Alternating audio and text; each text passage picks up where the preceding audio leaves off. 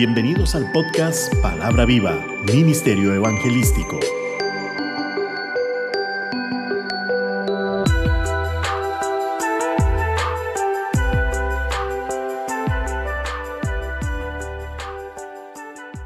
Qué bueno saludarle nuevamente. Es un placer que me acompañes al estar escuchando este podcast. Oramos al Padre para que cada día nos dé más sabiduría y discernimiento para comprender tu hermosa palabra y así podamos mostrarle al mundo que en Cristo somos más que vencedores por medio de su Santo Espíritu, el cual Dios derramó sobre cada uno de sus hijos. En el nombre de Jesucristo. Amén. Nuestro tema de hoy. Fortaleciendo nuestro espíritu. Veamos estos dos versículos del el libro de lamentaciones. Lamentaciones 3:31. Porque el Señor no desecha para siempre. 32. Antes si aflige también, se compadece según la multitud de sus misericordias. Y en el 33, porque no aflige ni entristece voluntariamente a los hijos de los hombres. Todas las pruebas de la vida a los hijos de Dios les ayudan a bien por cuanto comprendemos la necesidad de ellas en la vida. Generalmente se requiere de haber pasado por muchas aflicciones o pruebas para poder comprender del por qué Dios quiere hijos fuertes y maduros, llenos de fe, que cada día podamos ser capaces de enfrentar diferentes situaciones de la vida. Y una de las claves para lograr madurez es enfrentando la adversidad con positivismo, coraje y mucho valor, tal como Jehová Dios se lo dijo a Josué, cuando le dijo, Josué, seas valiente y esforzado, pues no se puede ser débil y no estoy hablando de nuestra condición física, sino de nuestra condición espiritual, la cual tendemos a descuidar más de lo que se debe, pues cuando vienen adversidades nos encontramos débiles e incapaces de afrontar y nos olvidamos de algo que es sumamente importante y se trata de no olvidar de que Dios es espíritu y nuestra única manera de comunicarnos con Dios es por medio de nuestro espíritu, por lo, por lo cual la comunión o la comunicación constante con Dios es de espíritu a espíritu. Y si nuestro espíritu se encuentra débil por causa del pecado u otras acciones negativas en nuestra vida, vamos a estar como un teléfono donde la señal es mala y la conversación se corta constantemente y decimos, Dios no me está escuchando, pues nuestro esfuerzo por comunicarnos con Dios es más de la carne que del espíritu. Por lo que debemos empezar a llevar una vida rica en el espíritu para lograr la comunicación que deseamos y para esto Dios nos muestra en su palabra el cómo hacerlo. Veamos lo que nos dice el apóstol Santiago acerca del cómo perdemos la amistad con Dios. Santiago 4:4 dice, oh almas adúlteras, ¿no saben que la amistad del mundo es enemistad contra Dios? Cualquiera pues que quiera ser amigo del mundo se constituye enemigo de Dios. La orientación del mundo es enemistad contra Dios. Un enemigo puede ser reconciliado, pero nunca la enemistad. El hombre puede ser una porción grande de cosas de esta vida y ser no obstante mantenido en el amor de Dios, pero el que pone su corazón en el mundo, al que se conformará en vez de soltar su amistad con el mundo, es un enemigo para Dios. Por lo cual, todo lo que se nos haya convertido en amistad con el mundo, debemos de empezar a soltarla, pues lo único que vamos a lograr es tener a Dios en contra. Algo sumamente peligroso, aún para nuestras vidas, que tenemos que tener mucho cuidado día a día para que esa amistad con el mundo no esté siempre con nosotros, sino apartándola de nosotros para que Dios se glorifique en nuestras vidas. El mundo lucha día a día contra Dios y su único deseo es alejarte de Dios, pues el mundo está gobernado por las tinieblas y éstas están representadas por Satanás y todos sus demonios, que solo buscan que tú y yo nos apartemos de las cosas santas de Dios. A él, el diablo, no le importa su vida, solo desea que le acompañen a una muerte eterna, como dice en Apocalipsis 20:14. Y la muerte y el Hades fueron lanzados al lago de fuego. Esta es la muerte segunda. Verso 15. Y el que no se halló inscrito en el libro de la vida fue lanzado al lago de fuego. Es por ello que el cristiano debe de alejarse de toda amistad con el mundo como lo dice el apóstol Juan en primera 2.16. Porque todo lo que hay en el mundo, los deseos de la carne, los deseos de los ojos y la vanagloria de la vida, no provienen del Padre, sino del mundo.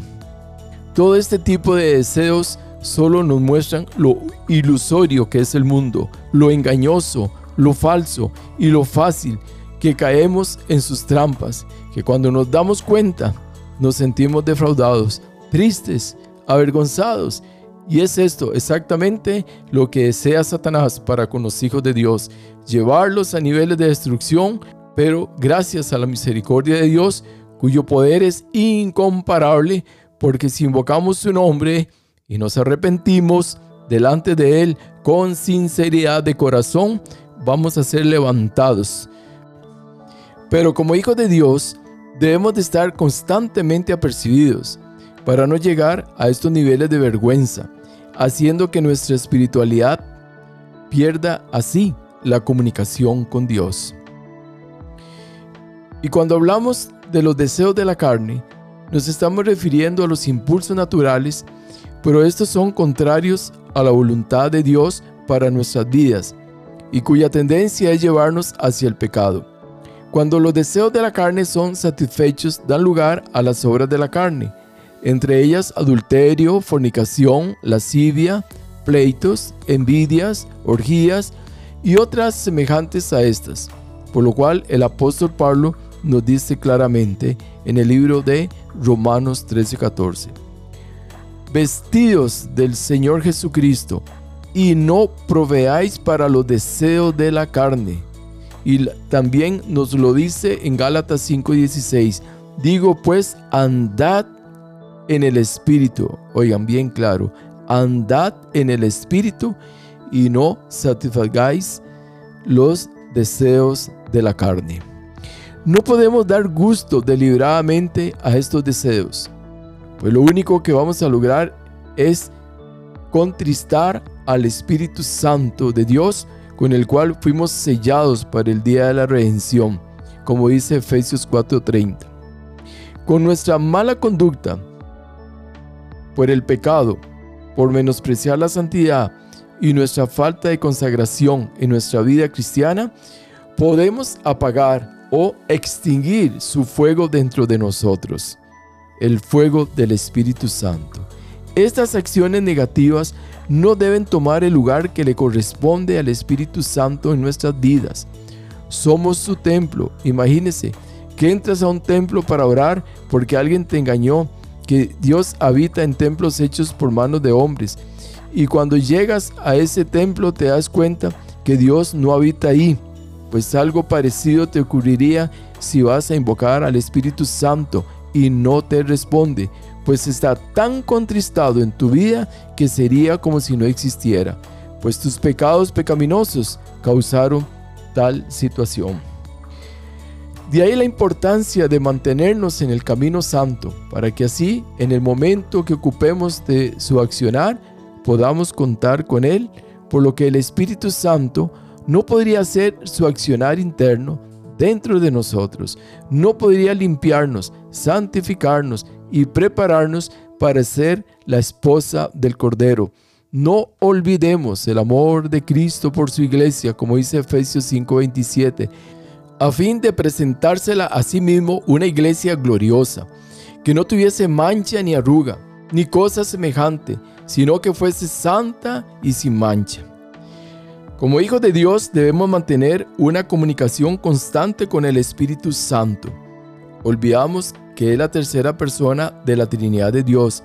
Sería como ignorar a alguien que siempre está con nosotros, y eso no puede ser posible pues solo vamos a traer aflicción y dolor a nuestras vidas por causa de la desobediencia, por lo que debemos amarlo, desearlo, anhelarle con todo nuestro corazón. Por eso existe una gran ignorancia con respecto al Espíritu Santo. Y cuando sucede algo, nos asombramos o hasta nos asustamos. Y todo esto por nuestra falta de conocimiento de la obra santa del Espíritu de Dios. Olvidamos aquella promesa tan hermosa y poderosa que nos hizo Jesús antes de su partida al cielo. Hechos 1.8. Pero recibiréis poder cuando haya venido sobre vosotros el Espíritu Santo, y me seréis testigos en Jerusalén, en toda Judea, en Samaria y hasta lo último de la tierra. Por lo que necesitamos del poder del Espíritu Santo para vivir en victoria combatiendo las obras de Satanás contra nuestras vidas, siendo fortalecidos constantemente y serle testigo en cuanto al llevar de la palabra de Dios a un mundo lleno de maldad. Ahora, si cada cristiano le predicara de Jesús mínimo a una persona por semana, en lugar de estar dándole satisfacción a la carne, ¿cómo cree usted que sería el mundo en este momento? sabiendo que del Señor recibiréis la recompensa de la herencia, porque a Cristo el Señor servís, según Colosenses 3:24. Veamos lo que nos dice Cristo por medio del apóstol Juan referente al Espíritu Santo, Juan 14:17.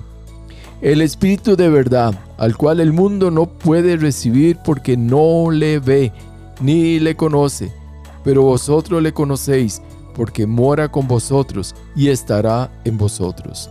Es claro, Jesús al decirnos a quién pertenecen las cosas de Dios, sino a nosotros los hijos de Dios, ya que el mundo vive en tinieblas, incapaz de ver y menos de conocer al Espíritu Santo. Pero qué gran diferencia con respecto a nosotros sus hijos, que si le podemos conocer por dos razones importantísimas, una mora con nosotros y dos está en vosotros. Por lo que podemos decir que el Espíritu Santo es la gloria de Dios que cubre y llena el templo. ¿Y cuál es el templo? Nosotros mismos, que con su presencia hacemos que las tinieblas se desvanezcan aún a nuestro alrededor. En Juan 14, 26 dice la palabra, mas el consolador, el Espíritu Santo, a quien el Padre enviará en mi nombre, Él os enseñará todas las cosas y os recordará todo lo que yo os he dicho. Cierto que esta palabra fue dada a los apóstoles, ya que aún no les había sido abiertos sus ojos, sino hasta el día en que el Espíritu Santo fue derramado en cada uno de ellos. Y es por eso que Pedro, lleno del Espíritu Santo, comienza la obra evangelizadora con un sermón o discurso lleno de la palabra de Dios, palabra que le fue recordada y aún más la forma de predicarla totalmente guiada del Espíritu, por lo que no hay excusa para decir que yo no puedo predicar o hablar de Cristo, pues solo se trata de, de disponer nuestro corazón, que lo demás lo hará Dios. Juan 15, 26. Pero cuando venga el consolador, a quien yo os enviaré del Padre, el Espíritu de verdad, el cual procede del, Padre, Él dará testimonio acerca de mí. Entonces, porque la obra no es nuestra, la obra es de Dios, y nosotros solo somos barro en sus manos, para ser utilizados conforme la voluntad de Dios. Por eso repito, solo debemos disponer nuestro corazón para su obra santa y aún más agrega Juan en su Evangelio. Pero cuando venga el Espíritu de verdad, Él os guiará a toda la verdad, porque no hablará por su propia cuenta, sino que hablará todo lo que oyere y os hará saber las cosas que habrán de venir. Juan 16, 13. Recordemos que la verdad es Jesús mismo. Es decir, seremos guiados por la verdad, por el camino que nos llevará a la eternidad. Ser guiados a una verdad es más que conocerla apenas. Hay gente que dice que conoce, pero no, no es así. Para conocer bien, dice, no es solamente tener su noción tan solo en nuestra cabeza, sino su deleite, su sabor, su poder en nuestros corazones. Él enseñará toda la verdad sin retener nada que sea provechoso, porque mostrará cosas venideras. Sin la revelación clara de nuestra culpa por medio del Espíritu Santo, nunca entenderíamos el valor de la salvación de Cristo. Pero cuando se nos da a conocer correctamente, empezamos a entender el valor del Redentor. Tendríamos visiones más plenas de Cristo y afectos más vivos por Él si oráramos más por el Espíritu Santo y dependiésemos más de Él. ¿Por qué necesitamos fortalecernos en el Espíritu Santo? Como ya lo hemos visto, Él es nuestro guía y para ser guiados necesitamos de su gracia y de su amor, manteniéndonos en comunicación constante con el Señor ya que para poder servir en la obra de Dios es importantísimo el ser lleno del Espíritu Santo, de sus dones, de su gracia, y depende de nosotros mismos mantener esta llenura, pues mediante este poder es que vamos a poder hacer frente a toda obra del enemigo. Veamos Hechos 6.3, veamos este ejemplo. Buscad pues, hermanos, entre vosotros os siete varones de buen testimonio lleno, dice, lleno del Espíritu Santo y de sabiduría, ya como un don, a quien encarguemos de este trabajo, porque lo da el Señor. Recordemos que todo lo que da el Señor a nosotros, nosotros lo recibimos con alegría y con gozo de corazón, porque lo necesitamos. Y hoy día necesitamos mucho de la sabiduría de Dios. Toda obra de Dios, por sencilla que nos parezca, debe ser ejecutada por medio de su Santo Espíritu. Y además, todos los que están al servicio de la iglesia deben ser encomendados a la gracia divina por las oraciones de la iglesia. Hechos 8 y 17 dice que entonces les imponían las manos y recibían el Espíritu Santo. La palabra y la gracia de Dios se magnifican grandemente cuando trabajan en las personas que parecen menos probables para eso. Hechos 13:52. Y los discípulos estaban llenos de gozo y del Espíritu Santo. Al igual hoy, cada uno de nosotros como hijos de Dios necesitamos mantener el gozo y la llenura del Espíritu Santo, importantísimo, si queremos ser verdaderos cristianos al servicio del Señor y tener una vida victoriosa. Cuando decimos Filipenses 4:13, todo lo puedo en Cristo que me fortalece, necesitamos ser y estar constantemente constantemente llenos del Espíritu Santo, porque cada uno de nosotros, para que esta promesa sea un amén, tenemos que recordar que las cosas que se manifiestan provienen del accionar del Espíritu Santo en cada uno de nosotros, pues sin el Espíritu seríamos como un carro sin motor, no serviríamos de mucho o de nada. Y la iglesia necesita hombres, como lo dice el libro de Hechos 2.4, y todos fueron llenos del Espíritu Santo. Comenzaron a hablar en otras lenguas según el Espíritu les daba que hablasen. De ahí la importancia de mantenernos llenos del Espíritu Santo, pues no sabemos en qué momento Dios nos va a utilizar para trabajar en la expansión de su reino. Por ello es muy importante mantener una, una comunicación constante con el Espíritu, para tener la capacidad de discernir entre el bien y el mal, la capacidad de poder escuchar cuando requerimos de su guía en nuestras vidas y la facultad de comunicarnos con Dios mediante nuestro espíritu, con el Espíritu de Dios, porque no podemos olvidar y lo volvemos a recordar que Dios es espíritu y solo se comunica por medio de espíritu a espíritu. Y esto puede ser por medio de la oración, la fe, la lectura de la palabra, la alabanza, la adoración, la meditación, el diálogo, el silencio, la quietud, la exhortación, la edificación y la consolación. Dios nos ama grandemente y su deseo es que estemos siempre apercibidos como las cinco vírgenes prudentes, que siempre supieron mantener su lámpara encendida. No apagues el fuego del Espíritu que hay en, en, vosotros, pues lo único que podemos acarrear es la pérdida de su bendición y sin la bendición de Dios sobre y dentro de nuestras vidas, no somos nada, pues lo que somos es porque le hemos dado espacio al Espíritu Santo para que actúe en nuestras vidas conforme a su voluntad.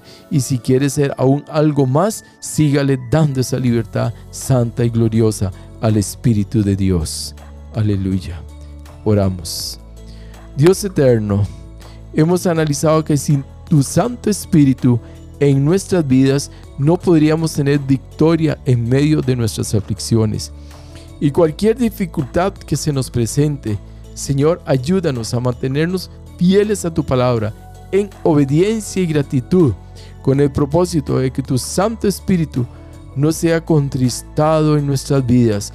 Necesitamos un mover constante de tu Espíritu Santo para que se cumpla el propósito por el cual hemos nacido en esta tierra. Yo te pido que derrames sobre cada una de las personas que están escuchando esta palabra una unción fresca de tu Santo Espíritu. Sopla de tu Espíritu, oh Dios, en este momento. Sopla, Señor, para que la iglesia de tu Hijo amado se pueda extender con poder y gloria en Cristo Jesús. Y muchos sean alcanzados para tu honra y gloria en el nombre de Cristo Jesús. Amén y amén. No deje de compartir este mensaje con tus amigos y familiares. Les habló su amigo y servidor José Alberto Delgado desde el hermoso valle de Santa María de Dota, San José, Costa Rica, América Central. Hasta la próxima, si Dios lo permite. Bendiciones. Amén.